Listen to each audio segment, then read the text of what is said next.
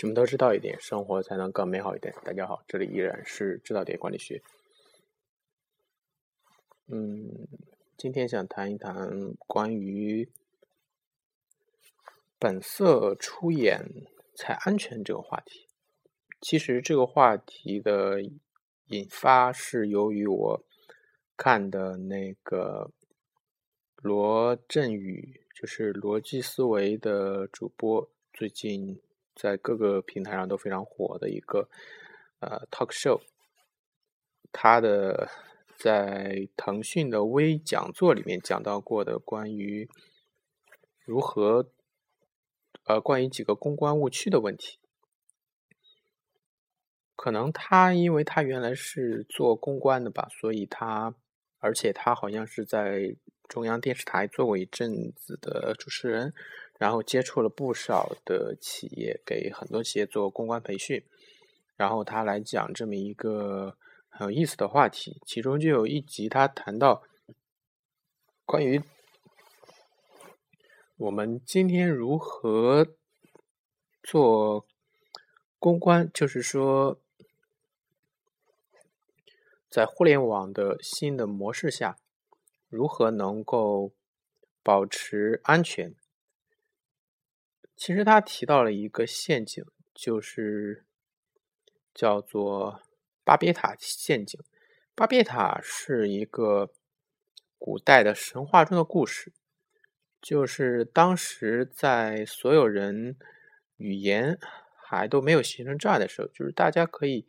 很顺畅的交流，然后他大家就。想合力盖一座能够通向天堂的这么一个塔，起名叫做巴别塔。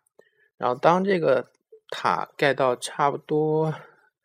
一半的时候，就是已经很接近天堂了，被上帝发现了。上帝一想，这个不行啊，这个东西对我威胁太大了。因为他们如果能盖到天堂来，那么我的地位不就被威胁了吗？所以他就想了一个办法，怎么样才能够既不造成对人们的伤害，又能让他们顺利的停止建筑建制造这个工程呢？停止对他的威胁呢？最好的办法就是让大家语言不通。一旦语言不通之后，大家之间没有了交流，这样工程就难以维系下去。因为一项大的工程要进行，一定要有人来指挥，有人来调度。大家各自发挥不同的作用，共同协力才能完成。而一旦人们之间语言没有了，交流没有了，整个的人们之间就会产生猜忌。人们之间不但嗯不会再对彼此开放心胸，然后这个工程就不欢而散了。这样一个巴别塔就再也建不成了。所谓巴别塔陷阱是。其实不在于这个语言的障碍上，因为当时很多语言学家，有维特根斯坦在举例语言给人们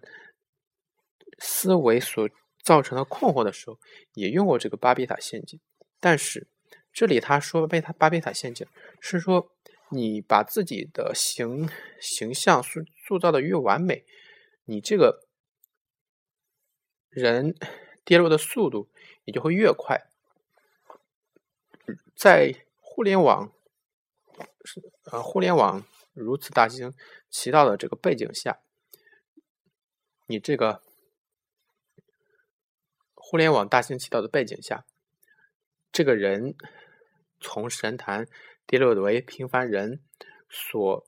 花的时间和所需要的精力也就越来越少。因为每个人都是平凡人，没有人是圣人，所以当一个人一旦把自己塑造成一个高大上的那么一个角色的时候，他就自然的会去掩饰自己的一些行为，一些不为不想为人知道的一些黑幕，嗯，或者说一些自己的癖好，而你知道。掩饰和谎言这个东西，它不是说只是一时的行为。一个谎言，你如果要想使一个谎言变得圆满的话，你往往要用两个谎言去圆这一个谎言，而为了你圆两个谎言呢，你又要经常去编四个谎言去圆这两个谎言，而为了圆四个谎言呢，就要更多更多的谎言，这个就没有局限，就没有极限了。这个谎言下去。嗯，所以说，为什么法官在判案子的时候会经常喜欢去去叫当事人去对质呢？因为如果你是说的是谎言的话，两套谎言是嗯很难就是相去说，嗯自圆其说的。就一个人，他的智商再好，他在这个不断的编织这个谎言的情。情况下，他也会把自己绕进去，所以说谎言最终也会不攻自破。所以说，在现在这个背景下，一个人越是能够更加开放的心胸去面对整个公众，就越是安全。比如说，现在我们追捧的一些人，追捧的一些我们心目中的偶像，很少再像原来那么高大上了。就像我很喜欢的老罗，另一个老罗罗永浩，他就是一个就是身上充满瑕疵的人。首先他说脏话，第二他吹牛，第三他形象不好，他很胖。但是呢，他的粉丝是并不影响粉丝对他的热爱，因为他这个人真实，他这个人不虚伪。他这人善于，他这人喜欢把自己真实的一面展示给大家看。因为我们为什么喜欢真实的人呢？因为我们看到真实的人，看到我们我们的偶像是如此的和我们的身边的人如此的平易近人，我们就更能够把他接受为我们身边的人，而不是一个高高在上的人。如果我们 在看到一个人把自己的形象包装的完美无缺的时候，我们。很容易和他产生隔阂感，就比如 原来的孔子，当孔子被摆成一尊神像放在放在那个学堂的后面的时候，放在孔庙里的时候，每个人在上学之前都要拜一拜他的时候，其实他就脱离了他原来的那个真诚的那个老头的形象，所以说。为什么宋宋明儒学、宋明理学里面对孔子的一些原话、一些真实的一些俏皮话，总要去用一些歪曲的思想去去去去阐释它呢？还有，比如他们对于《诗经》里的一些很可爱的话，都要用一些很很现在看起来根本就。不着边际的语言去解释它呢，就是因为他们要为了维护这么一个高大上的形象，呃，而做出了一些谎言。比如说我们曾经学过的“蒹葭苍苍，白露为霜”这首诗，就有好像宋明理学就解释为是来描述后妃之德。其实这首诗不过是描写一个人，一个男子喜欢一个追求一个女子，而一直去想念她，然后。但是他就被他歪曲成了那个样子，所以说，诗诗书四书五经的没落，其实很很大的一点，也是他自己自己作孽，就是自作孽不可活，或者用现在的话叫不作就不会死。而这一个和我们的做企业又有什么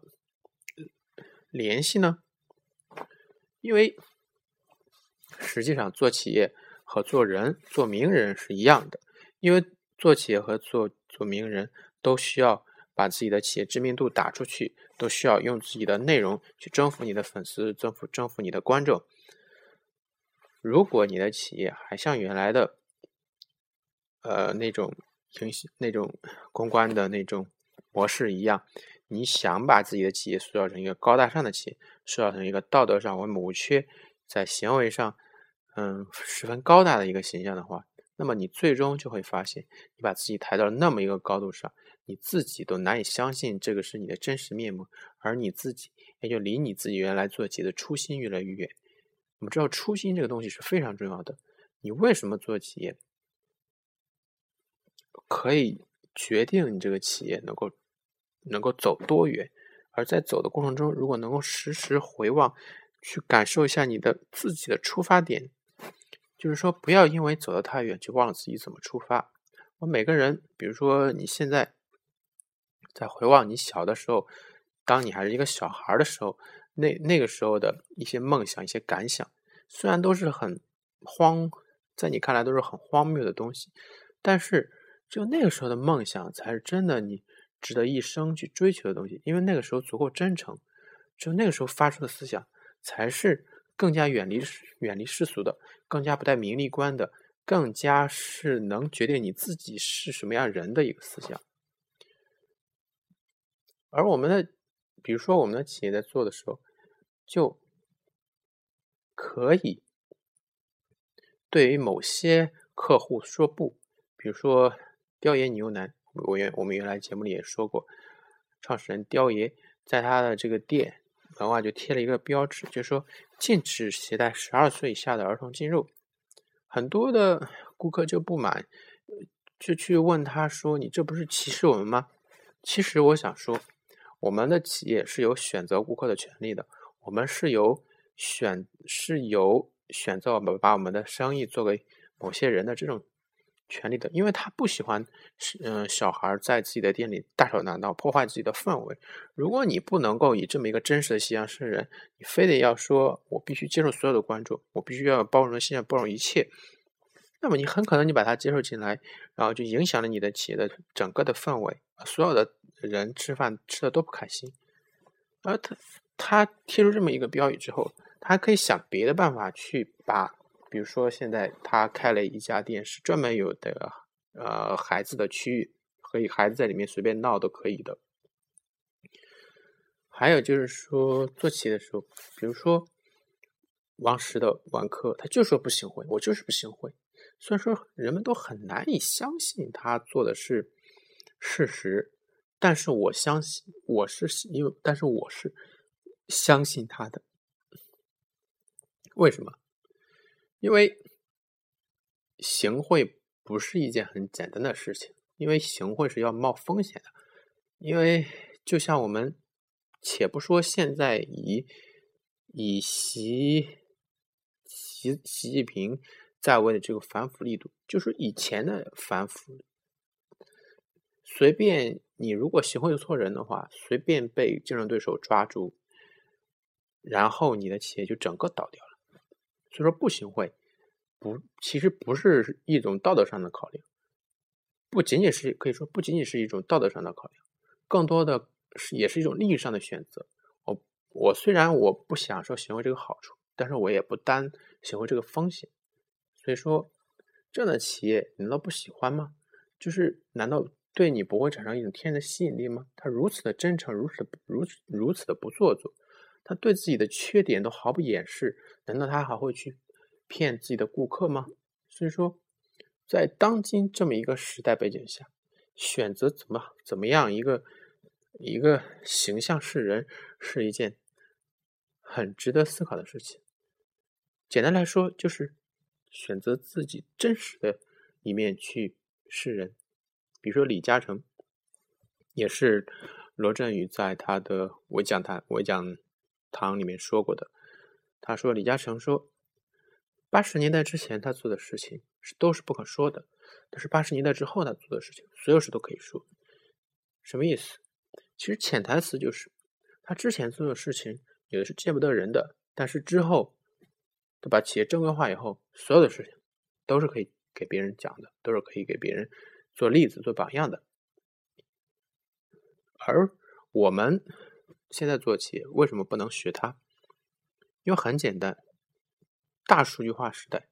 你的数据虽然现在看起来微不足道，但是它总会在互联网，在某个数据库留下它的痕迹。比如说，也是他微讲堂里面讲的论文抄袭这个问题，你虽然现在微不足道，但是你难保有一天你会做到那么一个高位。当时如果别有用心的人找出你本科论文抄袭这一点去攻击你的话，很可能你会一夜之间从神坛跌落。但是如果你是一直以真实的面目素嗯示人，比如说像老罗这种流氓企业家，我他就说我就是抄袭怎么了？他一直就是说自己并不是一个完美的形象，所以说他没有骗人啊。人们反对、人们讨厌的、不喜欢的，不是说你之前做了假，而是说你骗他们，你没有作假这件事让他们很讨厌。因为说谎这种事、这种事情是一个人个性里的东西，一个人不可能一辈子只撒一次谎，但是一一个人可以永远不撒谎。如果你一直以真实形象示人的话，人们就就会更加宽容、更加大度的去对待你。所以说，这也是为什么我们一个企业要以真实的形象去示人的一个好处。OK，今天就说到这里。